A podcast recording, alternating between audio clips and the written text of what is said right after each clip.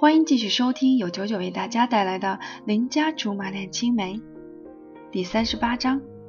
拿我当天气预报吗？关羽亲自送我出门，还说要我搭他的顺风车。想到要去拿吉他，拒绝了他的好意，他则无限担忧地望着我说道：“其实你为朋友两肋插刀的个性，我挺佩服的。只是这样感觉似乎不太好啊。”嘿嘿。我笑着说：“这么死皮赖脸确实不太好，可是很有用啊！我研究过的，除了貂蝉，这招对谁都百试不爽。”嗯，关羽嘴角抽搐了几下，尴尬的摇着手说：“貂蝉果然没说错，你离间能力真不怎么样。好了，你回去吧，以后有什么事儿我能帮忙尽管开口，但有一条。”千万别闹这么大阵势，我好歹也是正经生意人。我知道，我知道，面子嘛，怎么看都不像是好人。其实以他的气质和长相，不做最大的盗版碟贩卖商实在屈才。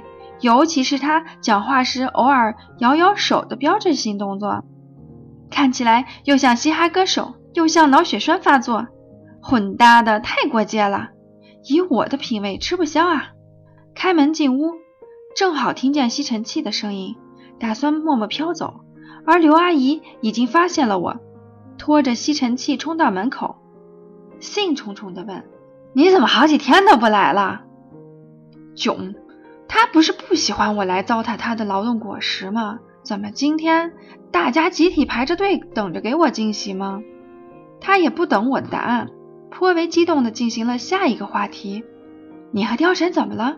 我看他这几天又不一样了，刘阿姨，你也老大不小了，还这么八卦，是不是有点不合适？小布啊，你没打过工，不知道吃饭的艰难。我能不能端好饭碗，全看雇主的脸色。貂蝉这样三天艳阳五天雨的，我感到压力山大。看着他愁云惨淡的脸。在听着从他过来人的嘴里蹦出这么一句不相符的话，我才压力山大啊。他急切地望着我，我发自内心地说：“貂蝉那人的脾气本来就生人勿近，千万别猜他的心思，脑细胞伤不起的。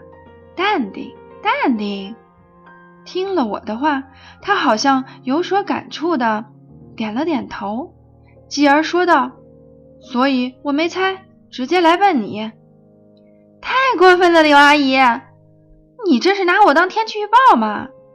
刘阿姨努努嘴，有板有眼的说：“我以为你们都那啥了，这点默契还是有的。不就是麻烦他洗个衣服吗？至于这么浮想联翩吗？”我几乎是高八度的吼起来：“没有，坚决没有！”他语重心长的说。小布阿姨知道你不是脸皮薄的孩子，这个可以有，这个真没有。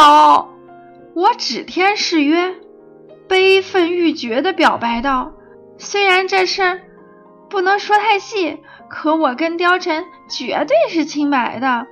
至于你信不信，反正我信了。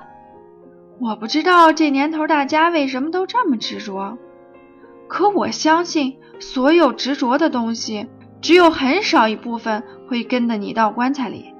就像本院那位兄弟，人称路易十四，看到管状物体就有莫名的亲切感，于是，在校级才艺大赛上毅然决然地表演了双节棍，配乐也刚好是周杰伦的《双节棍》。